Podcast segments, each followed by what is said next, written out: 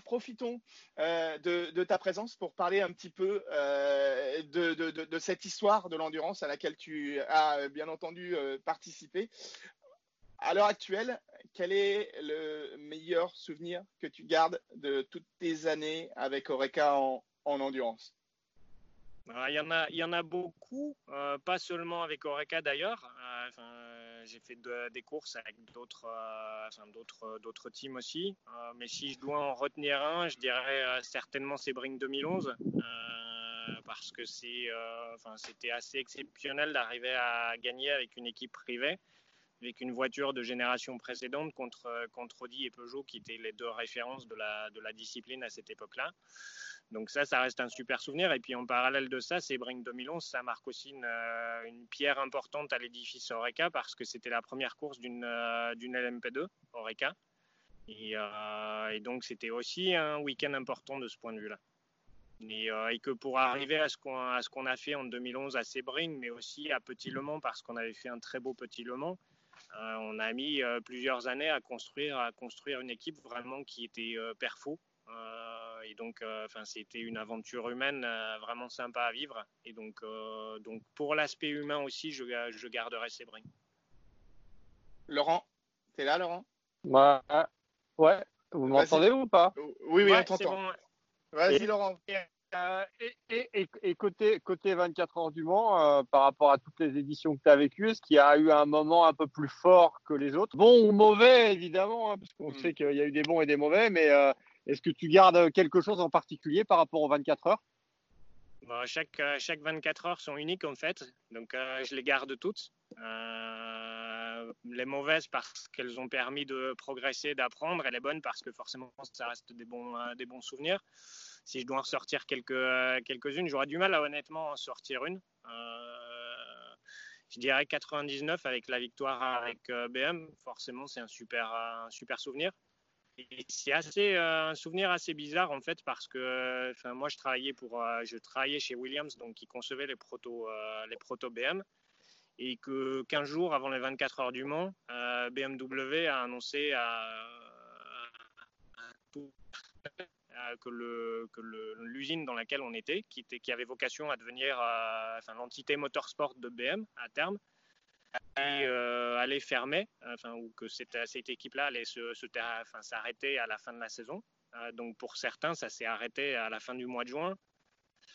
Donc forcément, c'était assez, enfin une ambiance assez, assez bizarre. et que je me souviens d'une anecdote où tous les, euh, tous les euh, gars de BM, de Williams, pardon, avaient un t-shirt à l'arrivée qui était euh, BMW pour British Made Williams.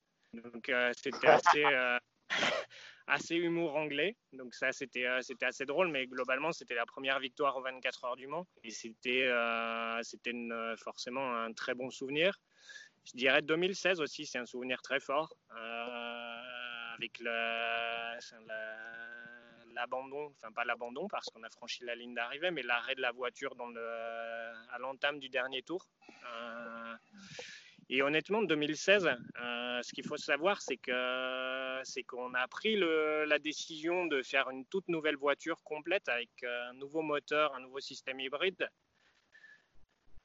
Euh, plus ou moins du monde 2015 euh, parce qu'on était nulle part en perfo en 2015, que les autres ont fait un step énorme et que nous en, 2014 on est passé de champion 2014 à euh, nulle part 2015. Euh, et, alors qu'on avait progressé sur la voiture, mais les autres ont fait un step qui était juste colossal et qu'on a lancé une toute nouvelle voiture qu'on a, dans un délai qui était euh, surréaliste euh, avec que des technos nouvelles. C'est-à-dire qu'on a changé de techno de système hybride, on a changé de techno moteur avec des nouvelles chambres de combustion, avec un travail invraisemblable. Et ça conduit aussi indirectement à au fait qu'on n'arrive pas à défendre au mieux notre, euh, notre position à l'arrière de la course. Euh, mais globalement, le travail qui était accompli était juste énorme. Et contrairement aux autres années, où en général, tu, ce qu'il faut savoir, c'est que quand tu prépares un programme comme ça, à l'époque où on avait euh, roulé contre Porsche ou Audi, on fait globalement des, des séances d'endurance à partir du mois de janvier. Des séances d'endurance à peu près toutes les trois semaines. Donc on est à 5-6 séances d'endurance avant le Mans où tu dors pas, tu récupères pas, enfin tu arrives au Mans, tu es, bien lessivé. Mais en général, ces séances d'endurance-là, on en faisait toujours une ou à minima une, mais en général beaucoup, où la voiture est, relativement fiable et tu fais, enfin on fait des simulations de 30 heures, tu vois, donc non-stop. Donc c'est, tu pars à 9 heures le, le matin et tu t'arrêtes à 18 heures le lendemain soir. Donc tu, euh, tu, roules, tu roules, tu roules et tu accumules des kilomètres, euh, un kilométrage qui est supérieur à celui que tu as au Mans. Et chaque année, on était euh, bien paré, enfin, à part 2012 qui était notre première année, mais sinon les autres années, on avait une top fiabilité quand on arrivait au Mans. Et 2016, on n'avait pas fait une bonne endurance, en fait, on a toujours eu des problèmes, parce que tout était nouveau sur la voiture, avec pas juste nouveau au sens nouvelle pièce, mais aussi nouvelle techno. Et que moi, quand on est arrivé au TSD, euh, je me suis dit, bah, euh, même si à Spa, on avait fait une bonne course à Spa parce qu'on avait, euh, avait choisi des pneus que les autres n'avaient pas choisi, donc ce qui nous a bien avantagé. Je, je pensais qu'on serait en retrait en perfo, plus que ce qu'on a été, et je pensais qu'on n'aurait pas la fiabilité. Et en fait, au TSD, on s'est aperçu qu'en perfo, on était plus proche de ce qu'on pensait. paradoxalement, au TSD, c'était Audi qui était les, les plus perfos euh, alors qu'en course, ils ont été vraiment euh, beaucoup, euh, beaucoup plus loin du compte. Et entre le test D et la course, on a continué à bosser d'arrache-pied pour optimiser tout ce qu'on pouvait sur la voiture, économiser du poids partout où on pouvait. Enfin, on a vraiment bossé, bossé, bossé. Et puis la course est partie, on était dans le match tout le temps, on était plutôt mieux en stratégie que, que Porsche. Et euh, assez rapidement, enfin les Audi n'étaient pas trop dans le coup, euh, assez rapidement il y a une Porsche qui a eu un problème. Et puis c'était tout le temps nos deux voitures euh, et, la Porsche de, de Dumas qui était à la bagarre. Et chaque tour, en fait, je me disais, ça va pas durer. Donc il faut vraiment, euh, il faut vraiment en profiter. C'est génial, c'est la baston et, euh, chaque tour c'est du bonus, tu vois, parce qu'à un moment ça va s'arrêter. Et, au moment où je commence à me dire putain on l'a fait, c'est incroyable, euh, bah, c'est le, moment où en fait on a eu le problème. Et à, ce moment-là, à ce moment-là, quand, quand Kazuki prend la radio pour dire I have no power, I have no power, au début je me dis il fait une blague, tu vois. Ouais. Et il m'a fallu euh, une fraction de seconde pour me dire c'est pas le style de Kazuki de faire ce type de blague, euh, blague potache. Euh, donc, donc non, c'est pas une blague, donc, voilà, c'est à la fois une grosse frustration, puis une grosse déception, puis à la fois, l'exploit. C'est dommage qu'il n'ait pas été, ait pas été couronné, mais l'exploit méritait, méritait vraiment une récompense parce que l'équipe a fait un travail, mais tu peux même pas imaginer l'investissement de chacun dans l'équipe pour faire tous les tests, pour faire le développement continu, etc., c'est juste énorme.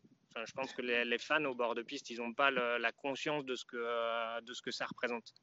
Mais c'est simple, de toute façon, ce qui vous est arrivé cette année-là a eu un impact sur euh, les équipes entières. Hein, euh, euh, je veux dire, un coup du sort comme le vôtre, même les meilleurs scénaristes à Hollywood n'auraient pas pu l'imaginer. Moi, j'ai un souvenir, j'étais dans l'équipe Barthez-Panis Compétition.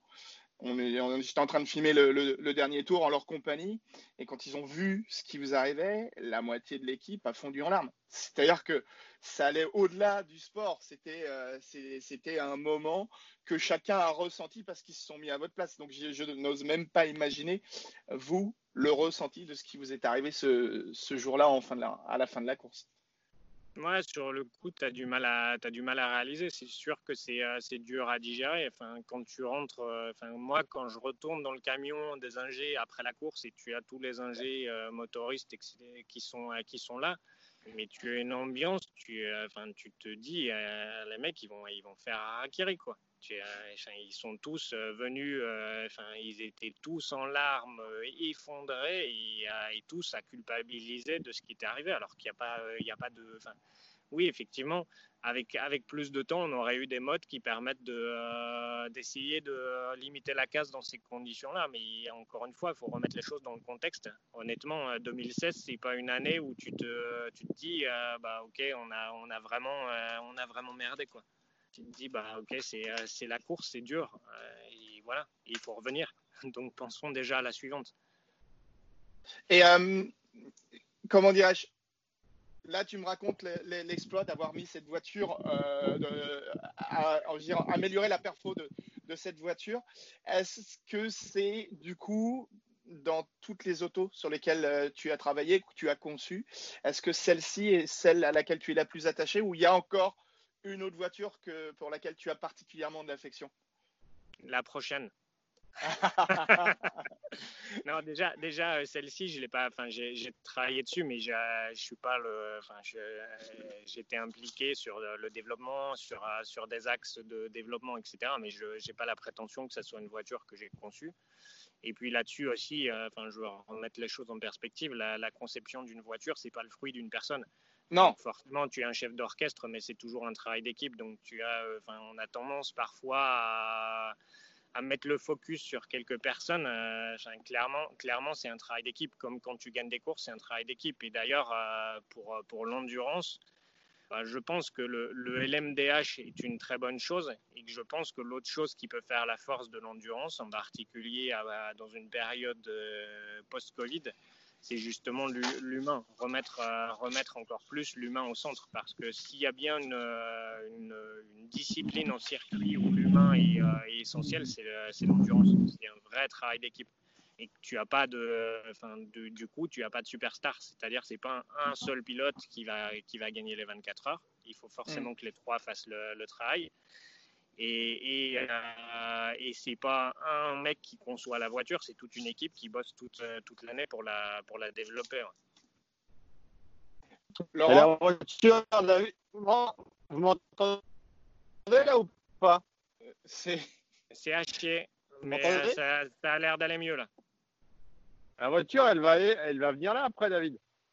Ouais, ouais, j'espère qu'on va bientôt déposer de la gomme sur les vibreurs. Ouais. Euh, reste pas là trop longtemps parce que j'espère qu'on y est bientôt. Il y, a... il y, en a déjà un peu de gomme, hein, mais euh, c'est le premier cas du virage d'Indianapolis. Hein. en tout cas, ça fait du bien de revoir des vibreurs et en particulier jaune et bleu. Ouais, exactement. Exactement. Euh, bon, bah, David, on, on, pourrait rester euh, encore de très longues minutes en ta compagnie, mais comme tu nous l'as expliqué, tu es quand même euh, très occupé, donc on va, on va te rendre ta liberté, non sans t'avoir remercié d'avoir passé ce bon moment en notre compagnie. Merci beaucoup. Bah, bon merci courage à vous. Pour, bah, C'est un plaisir. Merci David.